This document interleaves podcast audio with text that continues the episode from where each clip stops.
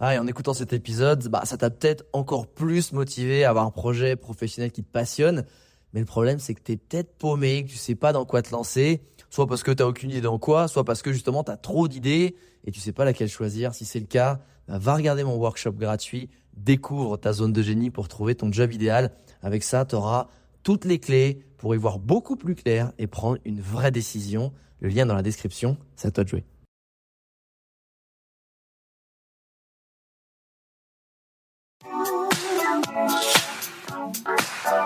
Les Entrepoteurs, c'est le podcast à la cool et sans langue de bois où j'invite un ami entrepreneur à partager tout sur son business. Prends un café et assieds-toi avec nous pour découvrir des infos qui normalement restent entre potes. Le but de ce podcast est de te montrer l'envers du décor de l'entrepreneuriat en toute transparence et honnêteté pour t'apporter un maximum de valeur ajoutée. Ici, on te parlera de productivité, de stratégie pour booster ton business, de création, de management ou encore d'optimisation des process. Et parce qu'être entrepreneur, c'est avant tout une aventure humaine remplie d'obstacles, on te partagera aussi les frustrations et les échecs. Rejoins le cercle des entrepreneurs si tu souhaites lancer ton business, faire décoller ton chiffre d'affaires, surmonter des difficultés professionnelles ou encore gagner du temps.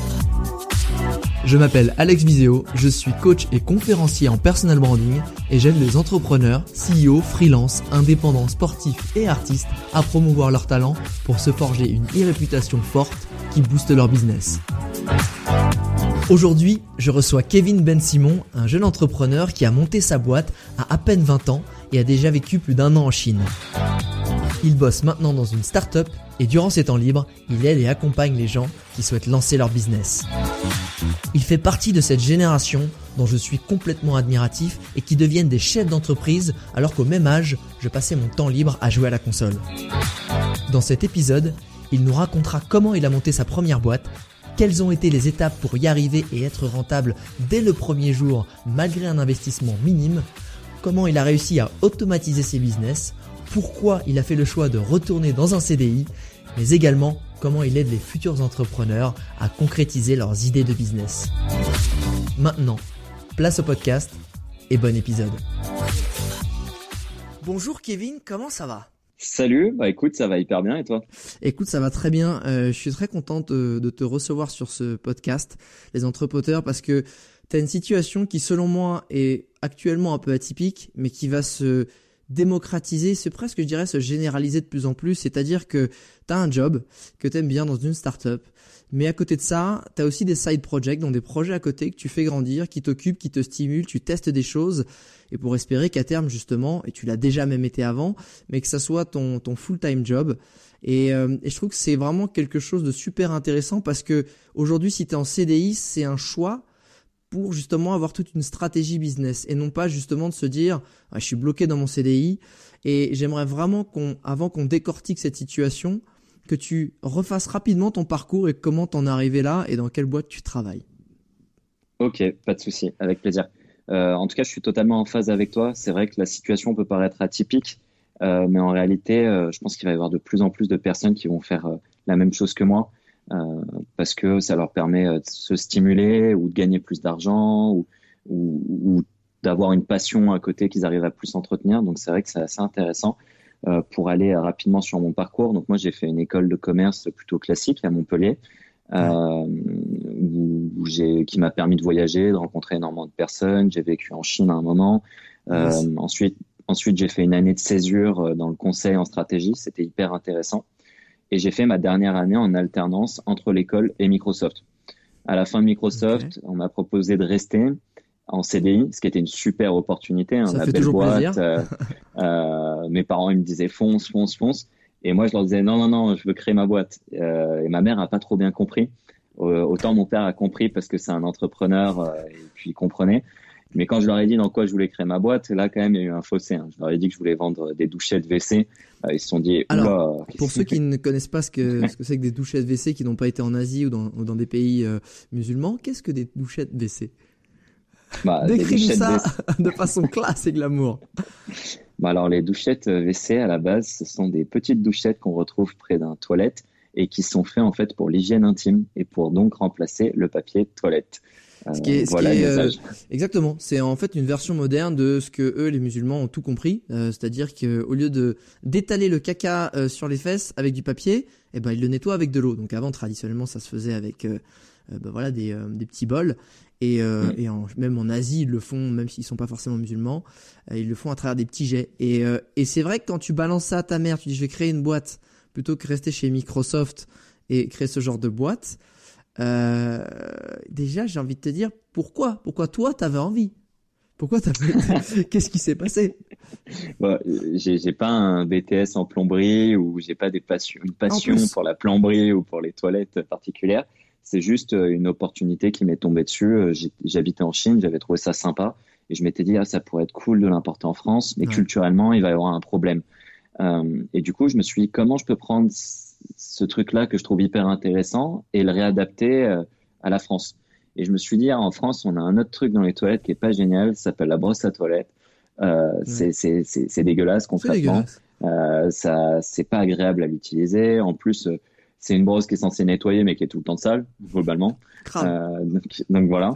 Et je me suis dit, et si on a inventé en fait un espèce de petit karcher pour les toilettes euh, qui nettoierait, et comme ça, t'as jamais de contact avec un objet, euh, mais c'est juste l'eau qui vient nettoyer. Et, euh, et c'est parti de ça en fait.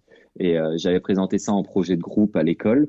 Euh, j'avais présenté au moins 50 idées avant. Et à chaque fois, on me disait, ah, c'est bien, ah, c'est bien. Et cette fois-là, tout le monde avait rigolé, mais elle m'avait dit, si ça existe, je l'achète. De suite. Ah, Et, ouais. et ça, c'est vraiment une vraie phrase qui est importante quand tu es entrepreneur.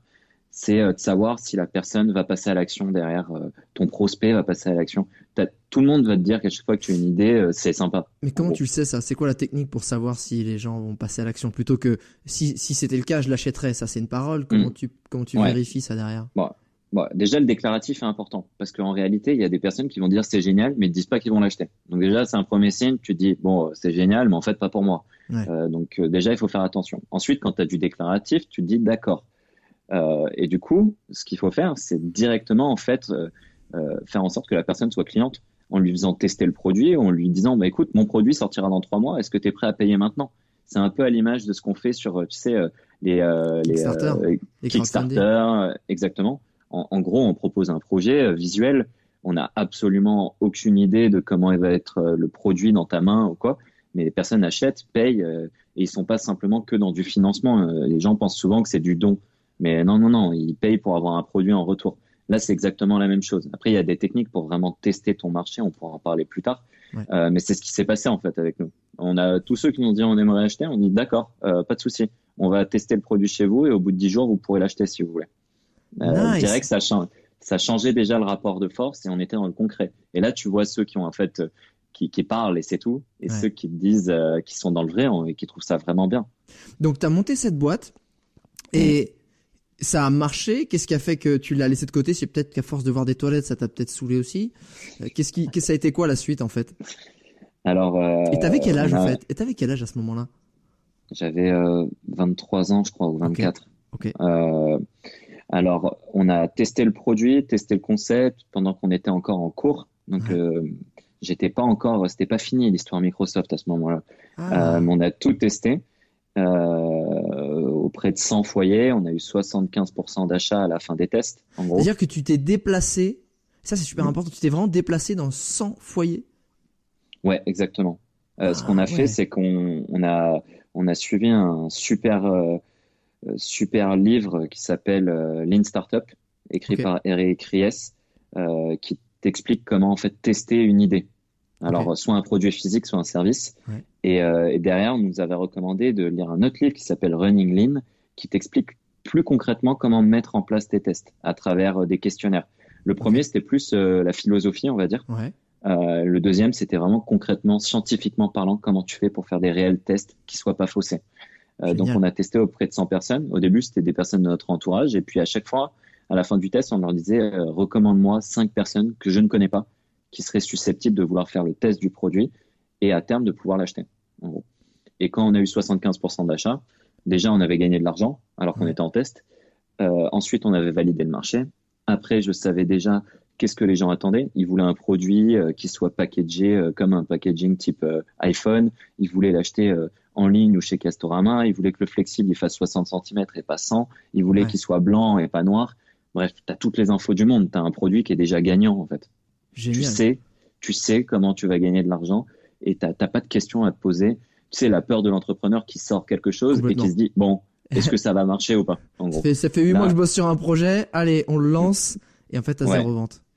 Ouais, exactement. Nous, on avait déjà les clients, on savait ce que les gens attendaient, euh, on avait fait un super test, on, connaissait notre euh, ce qu'on appelle l'avatar, le client type. Je savais quel âge il avait, euh, quel milieu social il venait, etc., etc. Donc on a on a monté tout ça, ça a bien fonctionné. On n'a jamais perdu d'argent. Il faut savoir qu'on a mis 400 euros chacun dans l'histoire et qu'après on gagnait de l'argent. Magique. ça c'est de l'investissement, ça. Ouais, exactement. Et au bout du premier mois, on avait déjà gagné 2000 euros en gros, En, termes de chiffre d'affaires. Donc, tu vois, on était déjà sur une balance positive et on réinvestissait tout en tout. et ce qui s'est passé, c'est que c'était pas le projet de ma vie. Euh, concrètement, voilà, les toilettes, c'était pas, c'est pas la pièce que je préfère. Euh, et on avait fixé trois objectifs très clairs avec mon ami associé qui s'appelle Victor. C'était de s'amuser, d'apprendre énormément de choses et de gagner un peu d'argent. Mais on ne s'était pas fixé comme objectif de devenir millionnaire, euh, de créer euh, je sais pas, enfin le futur Facebook, enfin même si c'était pas c'était pas l'objet, mais les chiottes du futur quoi. Ouais, euh, on voulait s'éclater et être indépendant et voilà. Et quand, en fait, quand t'as relevé tous tes challenges, c'est vachement dur de s'en remettre d'autres parfois quand t'es pas, quand t'as plus la flamme. On s'est dit, attends, on a coché toutes les cases. Ouais, ouais, justement, c'est pour ça que je te dis ça. À un moment donné, tu dis, j'ai coché toutes les cases. Euh, j'ai eu quand même des échecs. Je vois que ces échecs-là, au final, j'ai plus la motive pour passer euh, par-dessus et continuer. Je comprends. Donc, il me faut d'autres challenges. Mais du coup, on s'est dit, bon, on va pas tout mettre de côté parce que ce serait bête. Donc, au début, j'ai essayé de revendre. Et euh, en fait, c'était un projet pas facile à vendre parce que ça parlait pas aux gens, ça paraissait trop exotique. Euh, malgré la renta de dingue et tout, c'était trop exotique. Et du coup, on s'est dit, maintenant, on automatise tout et on va vivre comme Timothy Ferris nous parle la semaine des 4 heures. Tim, Tim Ferriss, ouais, Tim Ferriss, ouais. Mm, ouais. Donc on s'est dit, on regarde la semaine des 4 heures, le livre, on va le relire une deuxième fois et puis on va essayer de tout automatiser. Donc on a tout automatisé. Donc aujourd'hui, ça existe toujours? Ouais, Vivo VC existe toujours. Ah, alors du coup, ça s'appelle comment? Super, parce que pour Vivo, ouais, Vivo, VC. Ouais. Donc Vivo, pourquoi Vivo? Parce que c'est facile à, à, retenir et ça veut dire eau vive à l'envers. Et vu que c'est de ah. l'eau euh, qui est vive, Ouais. ouais. tu vois le brainstorming de malade. Ouais, non, mais attends, mais c'est vrai que comment tu fais pour rendre un truc un peu sexy qui à la base ne l'est pas et surtout dans l'esprit des mm. Français qui en plus mm. on, nous on a des habitudes quand même assez assez à l'ancienne. Hein, c'est mm. euh, hygiéniquement c'est pas fou. Euh, alors, du coup c'est ça qui est intéressant. Aujourd'hui ça tourne et c'est bête mais euh, petite question euh, d'ordre opérationnel. Euh, quand tu dis ça tourne tout seul, c'est combien d'heures par semaine ou par mois que tu passes dessus?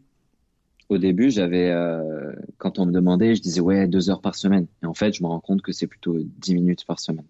Ah ouais. Et tu as des assistants virtuels qui gèrent ça ou même pas? Là, c'est juste euh, des inventaires et en fait, tout est automatisé via, via un peu comme, enfin, t'as des stocks et hop, ça, ça tourne et c'est expédié? Nous, on n'a aucun assistant virtuel. Notre meilleur ami s'appelle Amazon. C'est lui qui gère tous nos stocks, euh, qui gère euh, toutes nos ventes, quel que soit l'endroit où on vend. Euh, et ensuite, euh, on gère la relation fournisseur. Par contre, nous de notre côté, euh, c'est quelque chose qu'on fait une fois par semestre, donc c'est pas grand chose. Et, et, ensuite, on avait des personnes qui s'occupaient du packaging, etc. pour mettre le produit dans, dans, son packaging. Mhm. et puis au final, on a décidé, décidé avec mon collègue de le refaire parce que ça nous permettait de passer du temps ensemble et de se marrer ensemble. Ah, Donc on se fait des, des week-ends en mode travail à la chaîne et c'est euh, hyper marrant, hyper drôle. Euh, c'est vraiment tout bête, hein, mais on se donne des paquets, on met des choses dedans. Ouais, c'est un petit peu comme si tu allais euh, faire un petit peu de jardinage avec ton père. Ça te permet de, de passer du temps avec quelqu'un que t'aimes bien sur un truc et puis de refaire mm. le monde en faisant. Ouais, génial. avant de, de nous expliquer ce qui s'est passé dans la suite, c'est quoi les, les leçons euh, que as, les grandes leçons que tu as tirées de cette première phase entrepreneuriale? Parce que tu es quand même 23 ans, bam, tu montes mm. une société avec ton pote. Euh, enfin, je veux dire, c'est quelque chose qui, qui a été, je pense, assez fort pour toi. T'en as, c'est quoi les grandes leçons, les grandes lignes directrices que tu en as tirées? Alors, les grandes leçons, la, la première, c'est que quelle que soit la nature euh, de ton business entrepreneurial, euh, il faut aimer les grands 8. En gros, il y a des jours, tu dis je vais être Bill Gates, des jours où tu te dis mais pourquoi je fais ça? Donc, il faut être préparé mentalement à vivre un espèce d'ascenseur émotionnel quotidien qui peut arriver même dix fois dans la même journée. C'est ça que j'ai trouvé peut-être le plus dur. Euh, ensuite, il y a une vraie différence entre avoir d'énormes responsabilités dans un, quand un CDI et être ton propre patron, même dans la plus petite boîte du monde. Franchement, il y a un monde, en termes de stress, il y a un monde. Euh, ah quand, quand, tu sais que tu travailles pour toi et que l'argent que tu gagnes là, c'est ce qui va te faire manger ou pas, c'est pas pareil. Euh, et c'est ton bébé, hein, tu as, un lien, euh, il y a une filiation avec ton projet que, que tu n'as pas quand tu es en, en, salariat ou que je retrouve pas moi encore, tu vois. Mais peut-être qu'il y en a qui le trouvent. Hein. Mais, tu veux dire donc que le fait d'avoir ta boîte te met une pression naturelle et une implication mm. euh, dans les veines, dans les tripes qui, mm. qui, ne se compare même pas, même avec le, job le plus stressant en CDI du monde, c'est ça? Mm. Ouais, et tu as aussi une intuition avec ta boîte, comme une espèce de sixième sens, comme, comme avec un enfant, que tu peux pas donner à quelqu'un d'autre. En gros, je sais pas comment expliquer. Euh, tu peux avoir quelqu'un de très intelligent qui vient, s'il n'est pas la jeunesse du projet, il n'a pas cette intuition que toi, tu as depuis le début sur plein de sujets, etc. Même si ça fait dix ans qu'il est là, tu restes quand même le père, en gros. Je sais pas comment expliquer. Et c'est comme ça avec tes gosses, c'est pareil avec ta boîte. Donc ça, c'est le premier point. Le deuxième point plus euh, opérationnel, j'insiste sur le fait qu'il faut tout tester. Tout le temps, tout tester. Jamais partir en disant ah, j'ai la bonne idée, ça va marcher. Et, euh, et quand je dis tout tester, c'est que même une fois que tu as la bonne idée, à chaque fois que tu auras une nouvelle idée euh, de petites choses à implémenter, etc., teste-le avant de te lancer. parce que tu peux perdre beaucoup de temps, beaucoup d'énergie et beaucoup d'argent. Et de l'argent, et de l'argent, ouais. ouais. Mmh. Donc vraiment tout, tout, tout, tout le temps tester. Et par contre, quand tu testes, si tu arrives à avoir des bons résultats, mets le paquet. Et c'est là où nous, on s'est planté. C'est qu'on ah que on jouait petit bras à chaque fois. On voulait pas remettre d'argent. Euh, bah, en fait, on s'était dit, oui, on met 400 balles et plus, plus jamais on met de l'argent. et en gros, on investissait ce qu'on gagnait. Et en réalité, euh, quand tu sais que ton produit il est gagnant, tu prends pas de risque à mettre 10 000 euros euh, ou 20 000 euros alors qu'il est gagnant. C'est juste que tu as des blocages psychologiques parce que c'est une grosse somme d'argent. Mais en réalité, si tu sais que tu as des clients, si tu sais que ça va bien, c'est trop bête de se dire Ah non, mais moi je mets 1000 parce que j'ai peur. Donc quand tu sais que tu as un produit gagnant, quand tu sais que tu as un marché euh, qui est top, quand tu sais que tu as des clients, investis à bloc sur ce que tu sais qui fonctionne. Par contre, quand tu n'es pas sûr que ça fonctionne, euh, mets pas trop d'argent, crée des produits les plus simples possibles avec la fonctionnalité primaire, vois si ça fonctionne et là après tu pourras investir. Euh, donc, euh, donc voilà voilà les, les, les, les gros points. génial, après, super intéressant. les deux derniers points, mais c'est plus pas par rapport à mon expérience euh, sur cette boîte, mais par rapport à, l'aide que j'ai pu apporter à d'autres boîtes. Je dirais que, que ce qui est important, euh, c'est euh, c'est la trésor quand même, avoir de l'argent. Euh, c'est un, un des principaux facteurs en fait de faillite d'une entreprise et d'être bien entouré vaut mieux avoir une idée moyenne et une super équipe et de l'argent qu'une super idée avec une équipe de bras cassés et pas d'argent.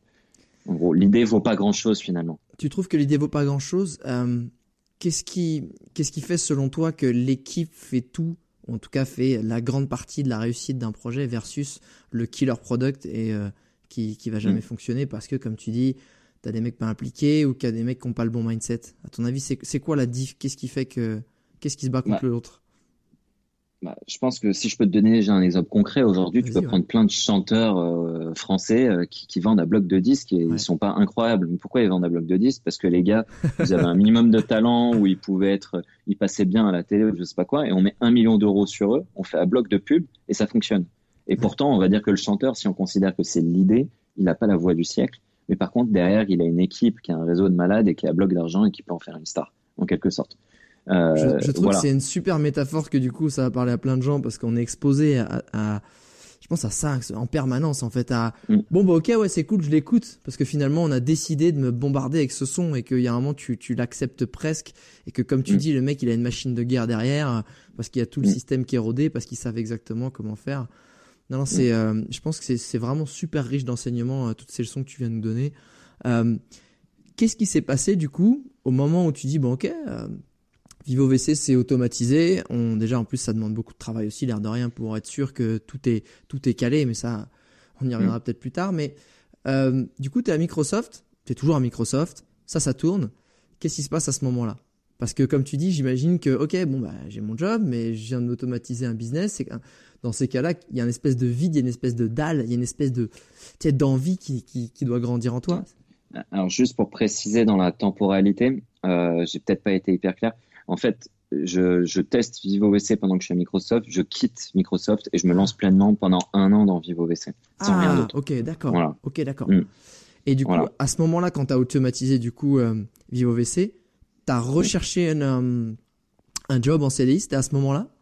Ou c'était pas tout de suite? En gros, en même temps que VivoVC, j'avais commencé à faire un peu de journalisme sportif, je, commençais à faire du coaching d'entrepreneurs, je faisais plein plein de choses parce que c'était pas assez Vivo et parce que c'était pas assez passionnant. Ce qui me plaisait chez Vivo, c'était le process de création, mais une fois que c'était lancé, euh, j'étais pas boulimique, euh, je sais pas comment expliquer, j'étais pas agité d'argent, le projet ne me plaisait pas assez. Je suis un peu trop romantique, je pense, sur le business. Sur le business. Euh, et ce qui s'est passé, c'est que je m'entendais très bien avec mon associé, mais je savais que lui, il devait partir aux États-Unis parce que il était avec une chérie américaine. Donc je voyais aussi qu'il allait se barrer. Donc je me disais, oula, c'est pas top. Moi, j'avais une copine, elle gagnait bien sa vie. Euh, je voyais que je commençais à travailler tout le temps, tout le temps, tout le temps. Et euh, j'avais plus d'heures. Mon bureau, c'était la maison, donc ça devenait compliqué. Et je me disais, ouais, cette vie me plaît pas vraiment. Il y a des choses que j'adore et des choses que j'aime pas du tout. Et après, il y avait un autre truc, c'est que j'avais pas de collègues de travail. Donc plus trop de vie sociale. Et surtout, je voyais que je manquais de connaissances. Je manquais d'expérience. Je manquais un peu de tout.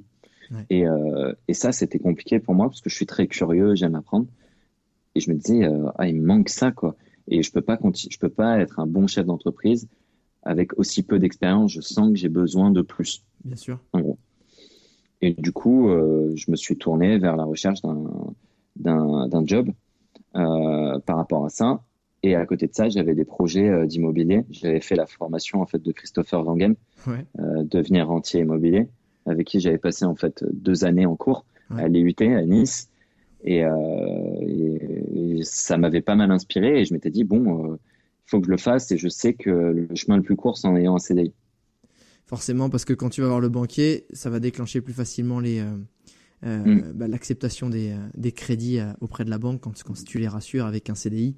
Et c'est, il y a un truc qui, qui moi je trouve super intéressant, c'est que tu sais quand tu disais que ça te faisait pas assez vibrer et que et que malgré le fait que ta boîte elle marchait, elle fonctionnait en termes business, euh, t'apprenais pas aussi. Il y avait ce côté, ça te faisait pas parce que tu sentais que t'apprenais pas. Pourtant, on dit souvent que quand on est entrepreneur, on fait que apprendre parce que tu te retrouves mm. devant des problématiques et que, bah, vu que tu es tout seul et qu'il n'y a pas un autre service que tu peux appeler au téléphone pour dire, eh, tu peux me gérer ce truc-là, il y a que toi qui dois euh, trouver la solution et la plupart du temps, bah, nouveaux problèmes, nouveaux, nouvelles compétences à acquérir. Et toi, malgré ça, tu trouves que euh, ça te permettait pas d'apprendre assez?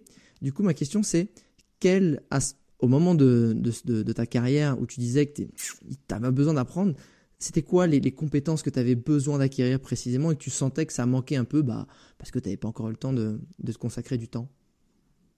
Je pense que le fait que j'apprenais pas assez était aussi lié au fait que je manquais de passion pour le projet à un moment donné. D'accord. Euh, J'avais plus cette flamme-là, donc c'était aussi lié. Euh, après, euh, ce qui me manquait, c'est quand je voyais mon business, euh, il cochait pas les cases du business qui peut te rendre riche. Euh, savoir, je travaillais en B2C sur un produit de niche. Euh, je vendais un produit, pas un service. À l'ère du numérique, c'est parce qu'être plus sexy. J'avais des fournisseurs un peu partout du monde, dans le monde. J'avais des marges qui pouvaient euh, que diminuer. D'accord. Euh, donc, euh, c'est pas les meilleures cases à cocher. Concrètement, aujourd'hui, il vaut mieux sortir une plateforme informatique où tu mets en relation des personnes et, et, et tu scales comme ça, en quelque sorte, plutôt que de faire ce que j'ai fait. Et du coup, je me suis dit, euh, il faut que je travaille en B2B un peu plus. Euh, il faut que, que j'apprenne à parler avec des gens qui ont 50 ans, qui ont, qui ont des grosses responsabilités. Il faut que je vois ce que c'est une boîte qui tourne trop bien. Moi, ma petite boîte tourne trop bien, mais je veux voir ce que c'est une boîte avec une, grosse, une plus grosse structure qui tourne trop bien. Et j'avais vu Microsoft, mais Microsoft, tu vois pas ce que c'est en fait. T'es trop compartiment, t'es cloisonné en, dans les mini départements et que de toute façon, tu es dans ta case et on te demande de, de surtout pas en sortir. C'est un peu ça. Ouais, et puis en plus, euh, Microsoft dépend essentiellement de, des États-Unis sur toutes les directions, sur toute la direction, la ah. stratégie. Tout descend des États-Unis. Donc en France, on est vraiment sur quelque chose de très opérationnel. Ok. Du, du, coup, tu t'es dirigé sur quelle boîte et est-ce que c'est toujours la même dans laquelle tu es aujourd'hui? Ouais, j'ai passé énormément d'entretiens pour plein de boîtes et euh, pour moi, c'était euh, un vrai pari d'aller dans le salariat. je me souviens, j'avais écrit quelque chose un peu comme un ado de 15 ans, euh, je l'ai retrouvé il y a pas longtemps en mode euh, plus jamais je ne serai en CDI de ma vie. J'avais jamais été, donc déjà c'est un peu bizarre de remarquer ça. mais euh, et, et, du coup, mais pour montrer que c'était compliqué, tu vois, psychologiquement, de chercher un emploi, même si je le voulais. Il y avait une partie de moi qui disait mais qu'est-ce que tu fais T'es fou quoi. C'est quoi que tu redoutais en fait? C'est quoi que tu redoutais Parce qu'il y en a plein qui sont en CDI, qui sont peut-être pas bien. Il y en a peut-être plein qui sont aussi super épanouis dans leur job. Mm. Mais les jeunes générations ont ce côté genre je veux révolutionner le monde, je veux inventer la nouvelle appli qui va révolutionner le monde aussi, je veux je veux avoir un impact. et je mm. pense que cette peur du CDI tu sais, du job dans une société en tant qu'employé lambda fait de plus en plus peur aux, générations. Toi, c'était quoi la, tu sais, ce côté un peu réticent euh, que, que tu avais par rapport à ça? hmm. Déjà, avoir mon propre patron au-dessus. J'avais pas ça avant, c'était moi le patron, donc je choisis ce que je fais. D'avoir des horaires de bureau. Moi, je préfère travailler à 2 heures du mat si j'ai envie que me lever tous les matins à 8 heures euh, ou à 7 heures, peu importe. Euh, déjà, ces deux aspects-là, donc un, euh, compliqué. En plus, je suis un peu de nature rebelle, mais je pense que c'est tous les entrepreneurs qui sont un peu de nature rebelle quelque part. Euh, donc, euh, pas facile.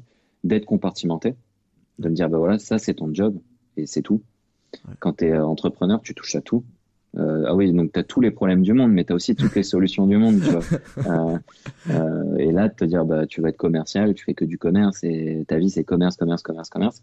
Je me disais, oula, ça va être compliqué. et d'être un, d'être un, pion parmi d'autres en quelque sorte. C'est pas péjoratif, mais c'est juste voilà, quand tu es en, CDI, en salariat, qui plus est quand tu es en début de carrière, bah, tu es un petit élément parmi les autres qui apporte sa, son aide hein, et qui, qui, fait en sorte que la boîte tourne, mais t'es pas important. Et quand tu es entrepreneur et que tu es ton propre patron, c'est toi le plus important quelque part. Euh, euh, même si euh, après, quand tu as des salariés, ils sont hyper importants parce que sans eux, tu peux pas travailler. Bien sûr. Euh, mais tu es quand même à la jeunesse du projet, c'est toi qui payes les gens. si t'es pas là, ça peut être la fin du monde aussi. Donc c'est ça qui est différent. Tu passes de, de presque la lumière à l'anonymat en quelque sorte. Et pour l'ego, ça peut être dur. Ouais, c'est ça que j'allais dire. Tiens, t'anticipes ma question. Tu penses qu'il y a une question d'ego aussi, en fait? Totalement. Bah, pour moi, en tout cas, totalement. Ouais. Euh, euh, il y a une question vraiment d'ego euh, et pourtant j'avais pas de défiance vis-à-vis du salariat du tout. J'ai une mère qui est salariée. Enfin, je connais plein de gens qui sont salariés. J'ai pas vécu dans une secte d'entrepreneurs, quoi. Tu, tu voyais pas ça, t'étais pas non plus pédant par rapport au fait que oh mon dieu, tu as un CDI. C'était juste que toi. Ah, pas du tout. Moi, moi ayant vécu l'entrepreneuriat, tu te dis mais merde, il va falloir que toute l'énergie que d'habitude je, déploie pour, pour, professionnellement, il va falloir que je le dédie à quelque chose qui n'est pas pour moi, mais à quelqu'un d'autre en fait. Et bah, je me dis, ouais, pardon, vas-y. Bah, J'avais une bonne phrase où je disais que moi, je voulais vivre pour mes propres rêves et pas pour le rêve d'un autre. Et c'était le, sentiment que j'avais en allant en salariat.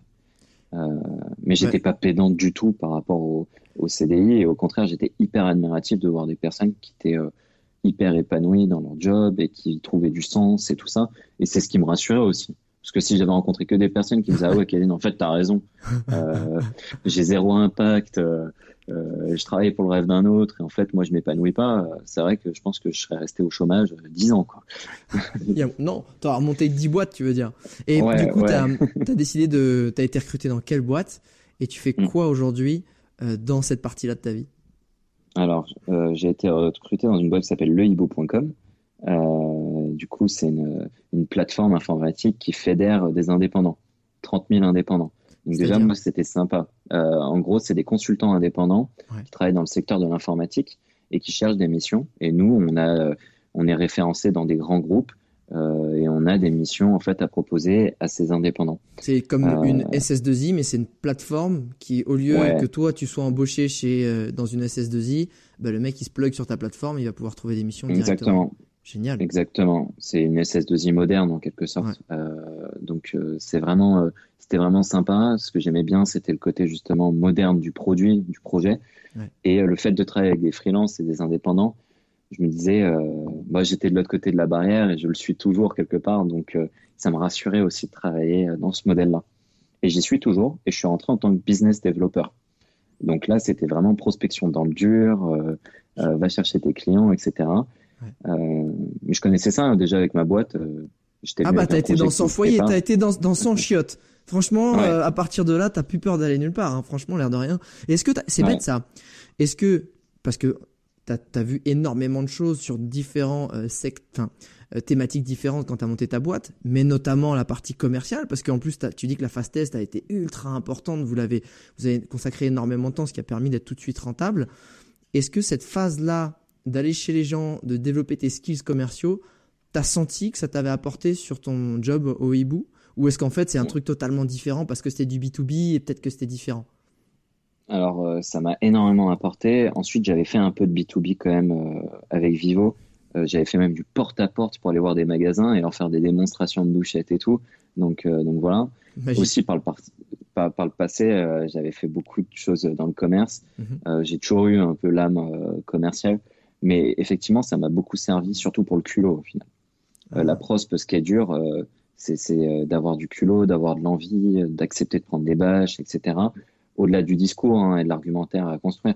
Euh, moi, j'étais prêt pour ça parce que je prenais des bâches pour mon propre projet. C'est comme si on te disait euh, ton enfant il est moche, tu vois, en quelque sorte. C'est dur à, avaler quand on te dit euh, ah, je sais pas, ton podcast il est pas intéressant, ah il est pas bon. ça fait mal, tu vois. Là, Ce qui n'arrivera jamais, évidemment. évidemment, évidemment.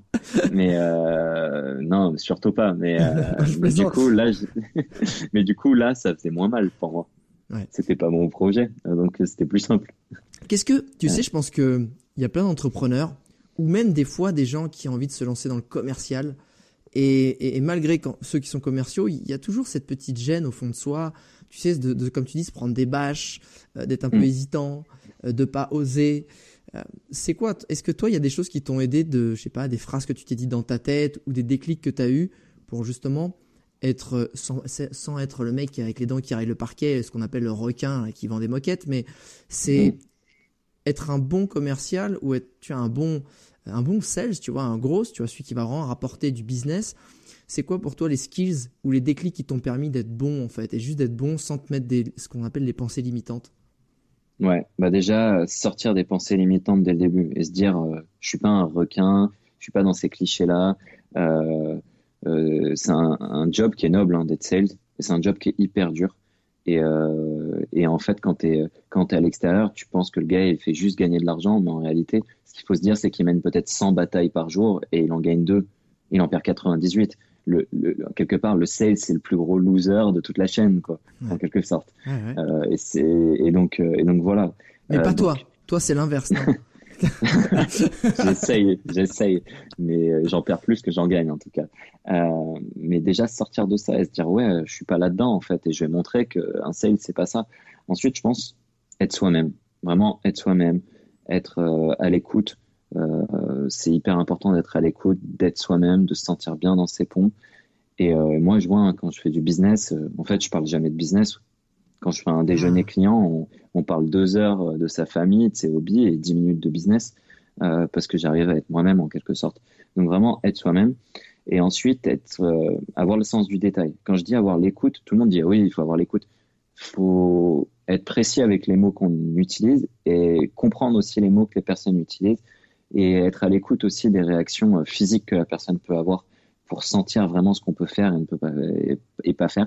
Donc, je recommande vraiment à des personnes de lire des, des, des livres là-dessus sur euh, comment. Euh, body language, tu veux dire? Ouais, c'est tellement important. C'est vraiment important. Et vraiment sur le sens des mots. Euh, ah. On a tous des, petits tics de langage où parfois on dit Oui, bonjour, excusez-moi, je souhaiterais, je souhaiterais vous rencontrer. Est-ce que vous pourriez m'accorder un petit peu de temps? Non, on ne demande pas un petit peu de temps, on veut du temps. On a tendance à avoir des, des espèces de tics, on s'excuse un peu de vivre excusez-moi de vous déranger, euh, et vraiment faire attention à tous ces tics-là, parce que ni bout à bout, quand, vous en, quand, on, quand on met 10 des mots un peu négatifs comme ça, à la personne, à la fin, elle est dans un mood un peu négatif. Elle dit, Sans même ah bah compte, ouais. c'est toi-même qui bah là-dedans. Ouais. Mm.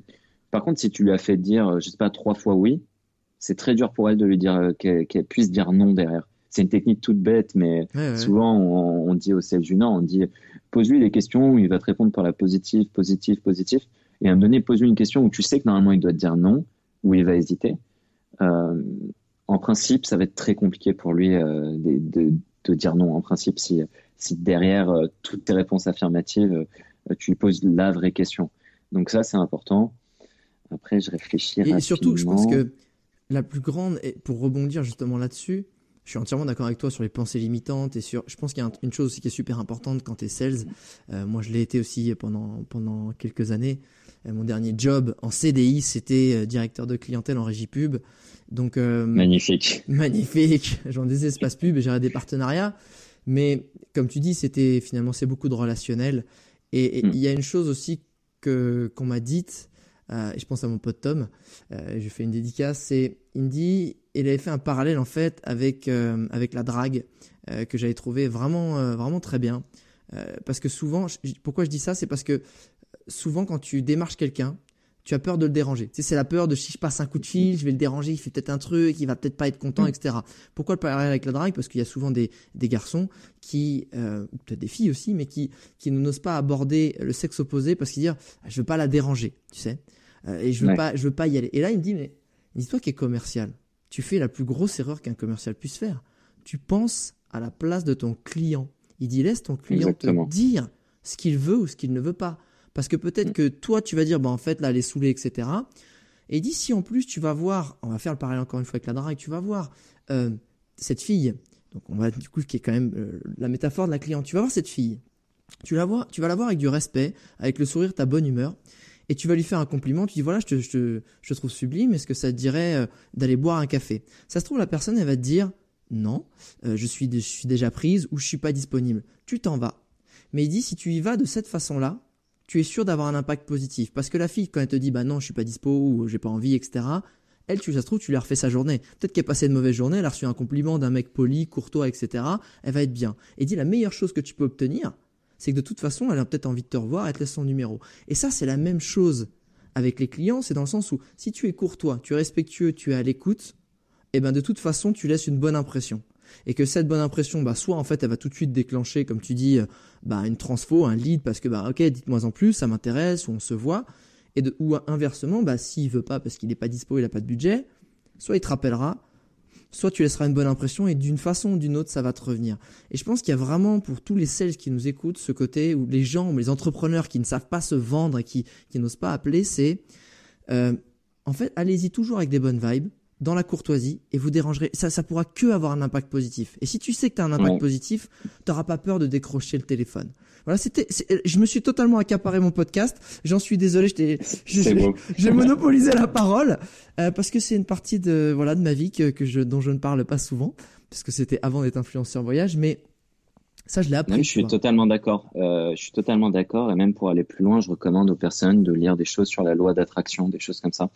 Euh, euh, si tu es positif, tu vas attirer du positif. Si tu es négatif, tu vas, être tu vas avoir du négatif. Donc, euh, donc vraiment être sûr de soi, être sûr de son produit. Euh, et, et, quand on va avec la bonne démarche, comme tu disais, c'est sûr qu'on va pas, ça va pas toujours fonctionner. Mais de toute façon, c'est le job de le faire déjà. Donc, faut le faire. Et ensuite, un autre point qui est très important pour les entrepreneurs, surtout ceux qui sont un peu seuls au début, les gars, 80% de votre temps, ça doit être à faire de la vente. Ça doit pas être réfléchir dans votre coin ou je sais pas quoi. Il faut faire de l'argent. Il faut faire de l'argent, pas parce que c'est génial d'avoir de l'argent, mais c'est ce qui va vous permettre d'avoir du temps, en gros. Donc vraiment, mettre toute l'énergie dans la partie vente. Et même si vous aimez pas ça, il faut le faire. Et euh, il faut le faire, euh, il faut le faire au quotidien, même quand vous n'êtes pas en mode euh, je suis au travail. Il faut que vous vendiez votre projet à votre famille, à vos amis, euh, bah, sans chercher à ce qu'il soit client. ton discours, mais, exactement. Voilà, exactement. Il faut savoir pitcher dans n'importe quelle circonstance et avoir des degrés de pitch différents en fonction des personnes qu'on a. Euh, mais euh, c'est très très important d'être focus là-dessus. Et je vois beaucoup trop d'entreprises qui travaillent deux ans dans leur coin et, et qui, qui, vendent rien et à la fin ils vendront toujours rien et puis ils meurent. Et c'est dommage. C'est vrai que là je trouve qu'il y a un truc super important, c'est la notion d'argent en fait. Il faut pas la voir comme le, ben, en fait, je fais faire beaucoup d'argent pour m'acheter une Lamborghini et, une grande piscine, etc. C'est l'argent que ça va te procurer, c'est du réinvestissement et c'est du temps. C'est-à-dire que euh, le réinvestissement va te permettre de faire des projets qui te stimulent plus. Euh, l'argent va te permettre, euh, si tu vends bien justement, de pouvoir déléguer et pouvoir capitaliser sur des tâches que seul toi peux faire, donc qui mm. va pouvoir faire grandir ton business encore une fois. Et c'est juste pour atteindre la vision dont tu as besoin. C'est on voit trop les startups comme ça qui, euh, qui, qui ont des super idées, qui bossent, qui bossent, qui bossent, et dit on verra le business model d'après.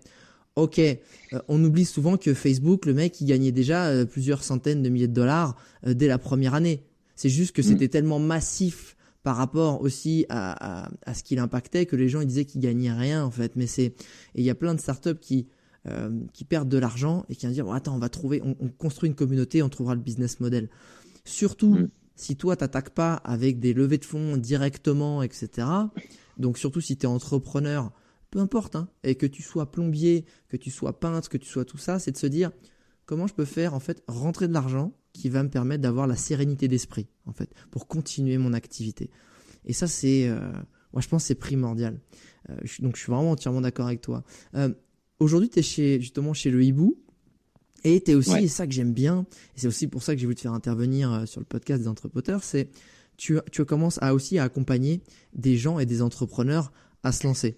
C'est ça? Est-ce que tu peux nous parler un petit peu de cette activité que je trouve euh, super intéressante? Parce que euh, il y a trop aussi des infopreneurs ou même plein de gens qui disent bah je vais vous aider à être ça mais qui ne le sont pas eux-mêmes. C'est tu vois c'est comme pour moi euh, ce que tu vois les profs j'ai un petit problème avec les cours mais euh, les profs qui disent voilà comment faut faire en business etc et toi tu leur dis mais vous avez fait quoi avant? Je dis bah je suis prof d'économie je suis prof de ça. Je dis bah en fait vous avez jamais monté de société non. Ou chercheur enseignant. tu vois, c'est ça en fait qui m'embête, c'est de me dire tu m'apprends la vie sans l'avoir éprouvé toi-même. Et que justement, ce que j'ai trouvé top chez toi, c'est que bah, en fait, t'as 23 ans, mec, toi t'as monté ta boîte, t'as éprouvé le truc, euh, et t'en as monté d'autres. Euh, voilà, il y en avait d'autres aussi dont on n'a pas parlé. Que en plus, tu reviens en CDI pour réacquérir d'autres compétences. Et aujourd'hui, quand tu fais ce service-là et que tu accompagnes les entrepreneurs, c'est quoi pour qu'on comprenne bien le service que tu leur apportes? Euh, ouais, ouais, bah, effectivement, c'est vrai que j'avais monté euh, d'autres choses entre temps, euh, mais euh, il s'avère que même pendant le pendant Vivo VC, je faisais déjà un peu de coaching, j'aidais à faire des business plans, en gros. et puis je me rendais compte que les personnes, ils voulaient les business plans, mais ils voulaient aussi que je les aide, quoi, au-delà du business plan. Et, et c'était pas facile pour moi parce que je sentais aussi beaucoup de pression sur mes épaules. Ils me voyaient comme le, le messie qui va résoudre tous les problèmes. Mais bon, malheureusement, euh, les personnes parfois, elles ont vraiment, euh, enfin, ils sont pas partis pour gagner.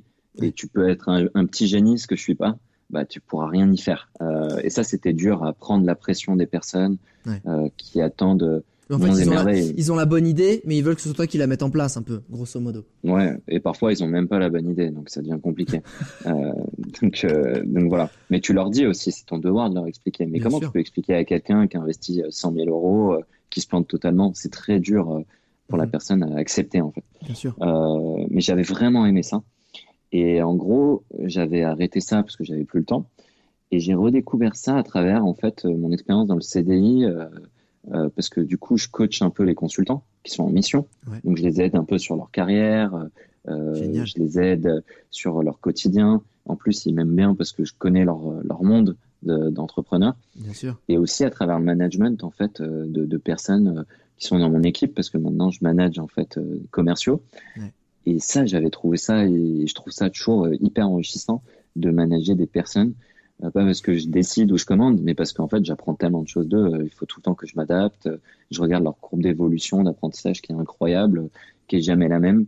Et je m'étais dit, il faut que je retourne coacher ou aider des personnes qui font de l'entrepreneuriat euh, et, euh, et, du coup, j'y suis retombé un peu comme ça naturellement parce que c'est ce qui me stimule le plus intellectuellement. Donc c'est presque égoïste, hein, en gros. Euh, ah, déjà, c'était là-dessus. Ouais. Ensuite, euh, j'avais vu tellement de personnes qui avaient investi toutes leurs économies suite à un 20 ans de CDI dans la création d'un restaurant et des choses comme ça et qui perdaient tout. Ça me faisait hyper mal au cœur et de me dire ils n'ont pas eu la chance d'avoir fait mes études ou d'avoir la bonne personne à côté d'eux qui peut les aider et ils se plantent euh, ils mettent 6 000 euros dans un logo, 30 euh, 000 euros dans un local qui est dans la pire rue possible. Et ils se disent, ouais, mais je fais de la bonne bouffe, donc ça va marcher. Ou oui, j'ai plein d'amis, mais ils viennent que deux fois au restaurant, puis après, ils reviennent pas. Les gars, ils ont une vie. Et je me disais, oula, il faut que j'essaye d'aider, euh, quelque part, comme ça un peu. Donc, je me suis dit, bon, je vais essayer de faire des choses un peu basiques au début pour aider des personnes qui ont la fibre entrepreneuriale ou qui veulent se lancer. Et euh, ensuite, je me suis dit, mais au-delà de ça, moi, c'est quoi ma vraie expertise? Ma vraie expertise, c'est de créer des business automatisés et rentables. Euh, et je me suis dit, euh, je connais trop de personnes qui gagnent, euh, je sais pas, 1200, 1500, 2000, 3000, 4000 euros, peu importe, et qui se disent, je gagne pas assez. en gros. Et ils aimeraient avoir plus, mais dans leur job, c'est pas possible. Et du coup, euh, je me suis dit, si j'arrive à créer des, du coaching autour de ça, pour créer un petit business automatisé qui leur permet d'avoir comme une rente, comme un loyer en quelque sorte, ah et qui soit une alternative aussi à l'immobilier, ça peut être vraiment sympa. Et, euh, et c'est marrant parce qu'en parlant d'immobilier, j'ai rencontré beaucoup de personnes qui me disaient Ah non, non, moi l'entrepreneuriat, ça m'intéresse pas, moi c'est l'immobilier. Donc déjà, je leur ai expliqué que l'immobilier, c'est une forme d'entrepreneuriat. Complètement, complètement. C'est du business, tu achètes, tu revends, tu as un ROI, as, enfin, as tout. Tu gères tes travaux, tu gères tes problèmes, tu gères tes loyers impayés. Ouais, enfin, tu as, tout, euh, tout, tout, tout, ce qu'on peut retrouver en définition de business. D'ailleurs, j'invite les personnes à regarder la définition du mot business. Ils verront qu'on ne parle pas de créer une SARL hein, dans le business. Hein. C'est juste de faire de l'achat, de la revente euh, et de faire des plus-values en quelque sorte. Mais je ne l'ai pas exactement, donc je ne veux pas dire de bêtises. Mais qu'ils la regardent, ils seront surpris. Et du coup, je leur disais, attends, donc l'immobilier déjà, c'est de l'entrepreneuriat. Ensuite, je leur disais, moi, j'adore l'immobilier. J'ai pris un CDI même pour faire de l'immobilier. Je leur disais, mais je comprends pas la logique de se dire, c'est plus risqué de s'endetter à 200 000 euros auprès d'une banque sur 25 ans que d'investir 3 000 euros sur un business qui aura un meilleur ROI. Je disais, je comprends pas. Moi, c'est un truc, euh, euh j'arrive pas à comprendre. Je disais, oui, mais au moins, tu as la pierre, euh, l'immobilier et tout ça. Je disais, ouais, mais quand même, 3 000 euros ou même 500 euros. Je leur ai dit, moi, j'ai mis 400 euros. Je leur ai dit, je, je comprends pas. Donc, j'avais aussi un devoir un peu euh, dans ma tête de, pas d'éclairer les gens, mais de leur proposer d'autres alternatives à, ce qu'on leur propose. Donc c'est venu un peu comme ça. Et puis j'ai aidé un pote, puis un autre, ainsi de suite. Et puis voilà. Puis après, je me suis intéressé un peu plus à Instagram et tout ça. Et je me suis dit, bon, je vais faire un peu mon contenu. On verra comment ça avance. Euh, bon, malheureusement, je m'étais fait hacker ma page, donc c'était un peu compliqué. Euh, Après, j'en ai recréé une. Euh, et puis après, j'ai rencontré des personnes formidables dont tu fais partie. arrête, euh, arrête, tu dis ça parce qu'on est sur mon podcast. Mais je, le prends, non, je le prends, je le prends. Non, mais c'est vrai, euh, qui, qui, qui, sont venus, qui ont vu un peu mon contenu, qui ont trouvé ça intéressant, qui ont des super euh, avis pertinents, parfois parfois qui font qui sont un peu durs mais toujours justes et bienveillants. C'est vrai que je, je le taxe c'est pas mon truc, j'en suis désolé. non, non, mais moi, moi, je préfère ça qu'un truc hyper mielleux où tu me dis, c'est génial, c'est génial, c'est génial. Et puis à la fin, je dis, bon, ok, si tout est génial, euh, pourquoi j'ai pas 150 000 followers, tu vois? Euh, donc, euh, donc voilà, ça suit son cours. Euh, ce qui est bien, c'est qu'au moins, j'ai des personnes, des vraies personnes qui me suivent et que moi, derrière, je suis surtout. Maintenant, j'aide vraiment des personnes concrètement dans des business. Donc, c'est le plus important. C'est aujourd'hui, quand tu penses à ta vie d'entrepreneur, c'est quoi que tu aimes le plus en fait? C'est quoi qui te... Tu vois, quand tu dis, ok, je suis en CDI et en plus là, tu as une partie entrepreneur, c'est quoi que tu aimes le plus dans cette partie entrepreneur? Et après, on verra le pendant euh, négatif. J'aime bien aussi... Enfin, au contraire, ce que j'aime pas, c'est dresser un tableau un peu bisounours. Parce que il y a une mm. personne qui m'a dit il y a pas longtemps, et, j'ai adoré... Euh, elle dit l'entrepreneuriat en ce moment, devenir entrepreneur, monter sa boîte, c'est un peu le nouveau tour du monde. Tu vois, c'est euh, pendant un moment il y avait, euh, c'était la mode de faire un tour du monde, tout le monde partait un tour du monde. Et là en ce moment, avec bah, tout ce qu'on voit aussi sur les réseaux sociaux, c'est la mode de devenir entrepreneur, de, de, monter sa boîte. Et je voudrais juste, comme le voyage, euh, moi j'aime bien montrer tout ce qu'il y a, que, que du coup tu nous dises ben, ce que t'aimes et ce que t'aimes moins. D'accord. Bah, Aujourd'hui, quand tu me dis ta, ta partie entrepreneur et ton CDI, j'ai envie de te dire que j'ai la chance de me sentir entrepreneur même dans mon CDI. Donc ah, ça c'est cool avec ses limites, hein. mais je me trouve quand même entrepreneur. J'ai une trajectoire dans ma boîte qui est assez incroyable en, en termes de salaire, en termes, en termes de responsabilité, euh, d'écoute que je peux avoir auprès de mon PDG, etc. J'ai beaucoup de chance. Euh, donc ça, je suis vraiment content. Après, la partie que je préfère le plus, c'est, euh, je pense, découvrir l'histoire des personnes ah qui me demandent de l'aide ou même qui me disent juste que ce que je fais, c'est intéressant, et puis ils me demandent même pas d'aide, mais ils me parlent un peu d'eux. C'est vraiment trop, trop, trop bien. C'est comme avoir un nouveau film à chaque fois. Et, sauf ah. que là, c'est un film qui est bien, en fait. Parce que c'est. Euh, parce que tu, peux, être acteur aussi dans ce film. Tu peux être acteur dans ce film. Ouais, mais tu peux pas juger en disant ah sa vie elle est nulle parce que le gars il vient et il a une énergie qui est positive. Il veut faire quelque chose. Il a peut-être pas réussi ou quoi, mais il a il a cette énergie là et où il a peut-être déjà fait. Il a déjà fait des trucs incroyables et en gros, à chaque fois, je découvre un nouveau film. Et c'est vrai que je me dis, ah, je pourrais être peut-être le, le avoir un petit rôle, ou, ou parfois être le co-réalisateur sur quelque chose, euh, sur deux, trois scènes euh, clés. Euh, ça, c'est trop, trop appréciable. C'est hyper enrichissant.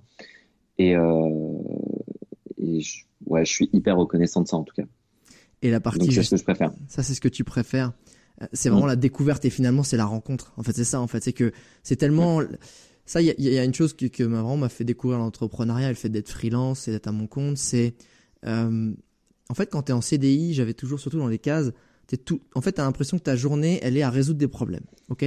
C'est-à-dire que bon bah t'as ton activité, il y a des trucs à gérer, des trucs à gérer, des dossiers à gérer que tu vois un peu comme des problèmes. Et qu'à partir du moment où t'es freelance, en fait tu la vis comme la vie tu la vois comme des opportunités. C'est que les, mêmes choses, les mêmes situations bizarrement, tu les vois comme des possibilités de d'apprendre, de surmonter, de créer, de et ça c'est à travers les rencontres notamment et ça c'est pour ça que je te rejoins là-dessus, c'est que les rencontres tu te décloisonnes en fait. Euh, tu vois, moi j'étais, euh, j'avais, bah, tu reportes à ton boss et tu vas voir tes clients dans un job, grosso merdo quand t'es commercial. Là, quand t'es entrepreneur, euh, t'es obligé d'être, curieux, t'es obligé d'aller te renseigner sur d'autres compétences, t'es obligé d'aller parler à plein de gens et c'est ultra enrichissant. Ça, te- ça te renvoie aussi, et ça c'est pour l'ego, ça te renvoie aussi à ce que tu es et ce que tu n'es pas. Dans le sens où tu dis putain, lui il est, ah ouais, il a, il a 10 étages, il a 10 ans d'avance sur moi. Ça te renvoie sur ce côté tu croyais génial et en fait le mec il te met en deux trois phrases, il te remet à ta place, enfin sans même le vouloir, mais il dit bah ouais, je fais ça, je fais ça. Et là tu fais ah ouais. Ok d'accord, j'ai Ouais. du chemin à parcourir. Et ça c'est super stimulant, je trouve.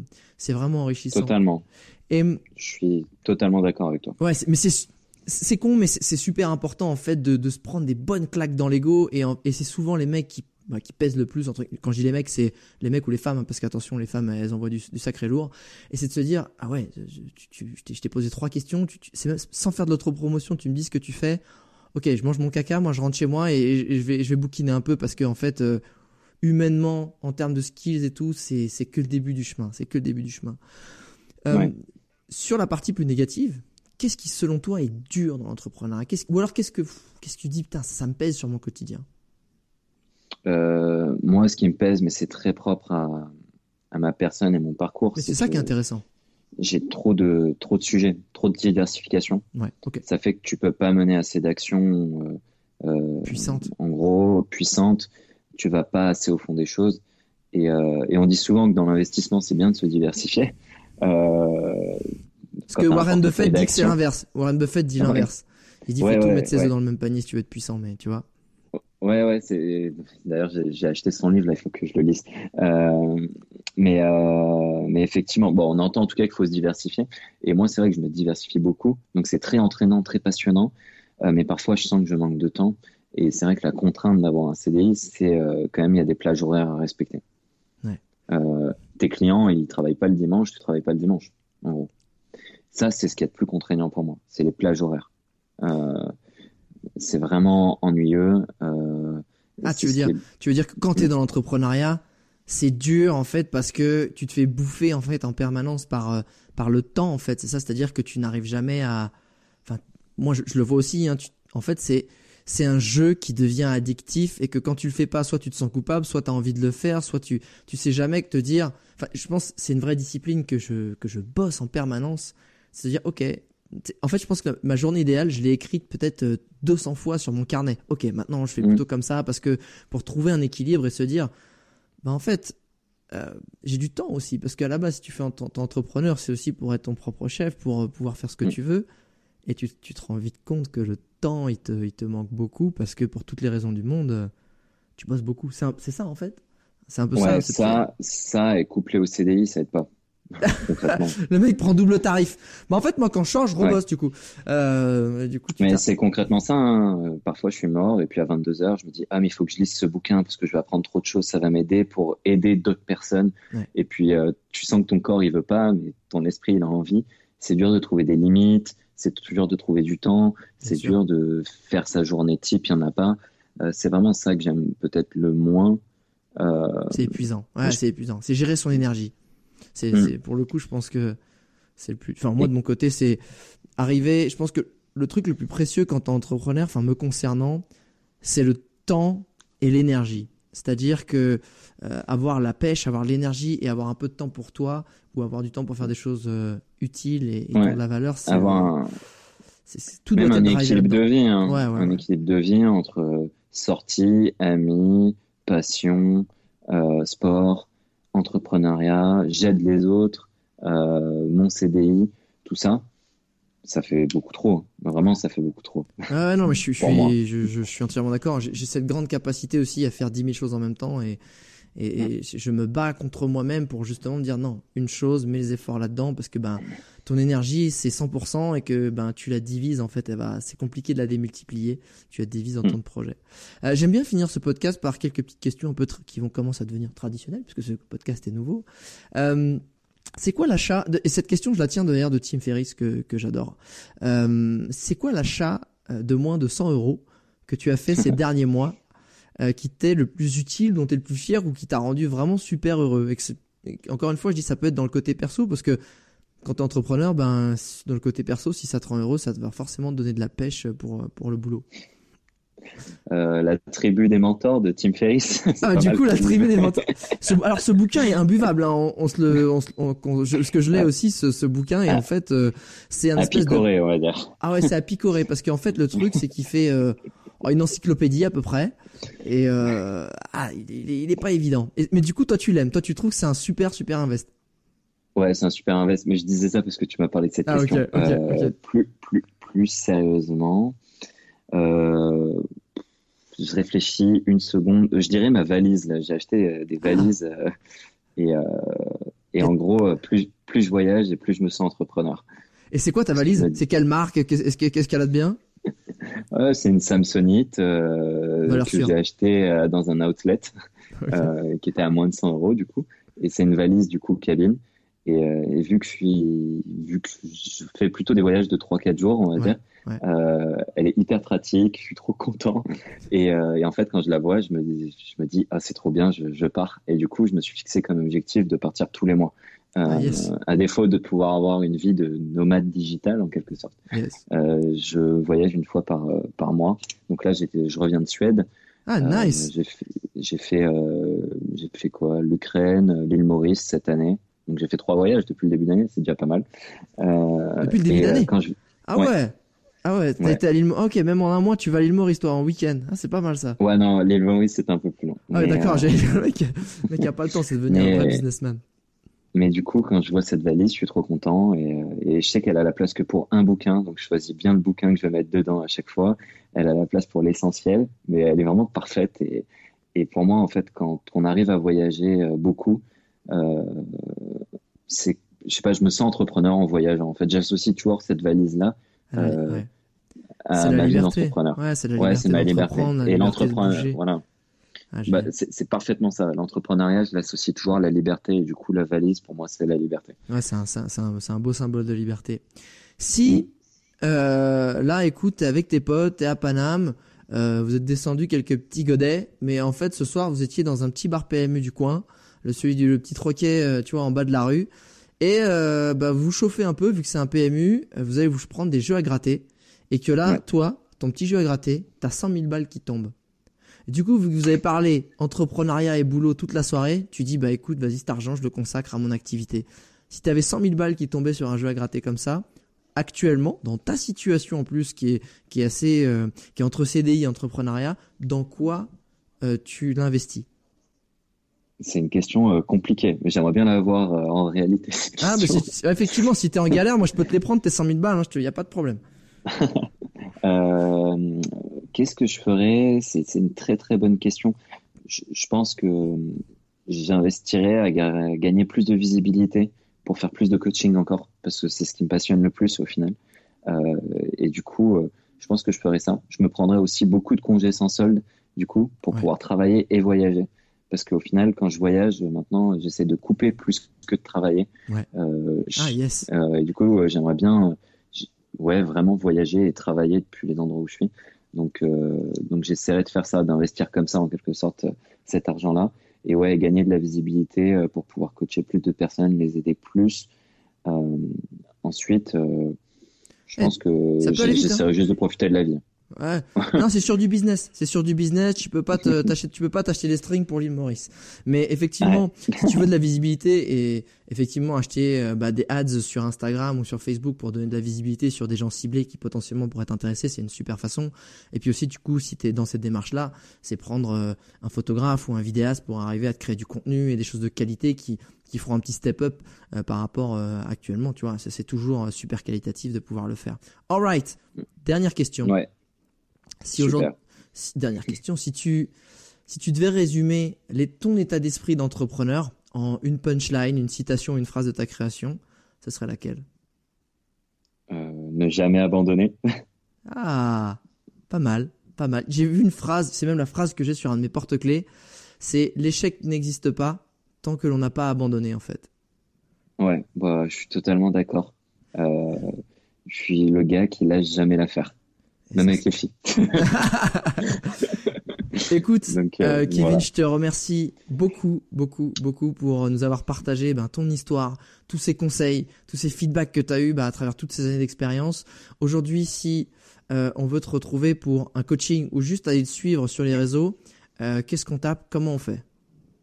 Euh, bah, merci à toi déjà.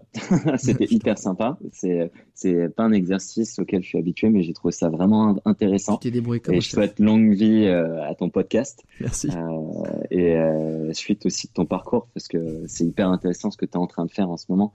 Et c'est sympa de te connaître à cette période-là. Euh, et sinon, ouais, si on souhaite me contacter, alors on peut demander à mon secrétaire Alex Viseo. Du coup. Mais en plus sérieusement, euh, sur Instagram, devenir entrepreneur libre. Euh, et euh, c'est bien entrepreneur libre hein, et pas un entrepreneur libre. Je suis en train de voir justement pour supprimer mon ancienne page qui a été hackée, mais qui est, où il se passe pas grand chose. Donc voilà, allez là-dessus, suivez-moi, ce sera avec un plaisir d'échanger avec vous. Si vous avez des conseils, des remarques, je suis preneur de tout.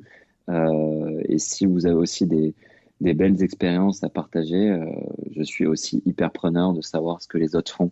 Euh, et Est-ce que sur LinkedIn, on peut te retrouver sur Entrepreneur Libre ou tu as c'est un autre blaze sur, sur LinkedIn? Sur LinkedIn, pour l'instant, c'est mon nom personnel, c'est Kevin Ben Simon, euh, B-E-N-S-I-M-O-N, comme la marque. Et tu sais quoi, internaute, euh, vu que c'est toujours chiant quand tu es en train de faire la vaisselle ou que tu es en train de faire ton footing, euh, de retenir un nom sur un mec que tu as bien apprécié et que tu as envie d'aller voir son boulot, et eh ben l'avantage, c'est que les liens de son Instagram, de son LinkedIn, sont dans la description du podcast. Voilà, c'est plus simple. Parce que tu vois, quand tu as les mains mouillées avec la vaisselle, tu dis attends, faut que je note. Trop... Non, t'inquiète pas, tout est noté dans la description. Évidemment aussi, avant de nous quitter, ce qui nous fait toujours plaisir, c'est une petite dédicace en story. C'est une dédicace aussi sur LinkedIn, c'est une dédicace sur un réseau. Tu nous tags, tu nous dis ce que t'as aimé, tu nous dis si t'as aimé.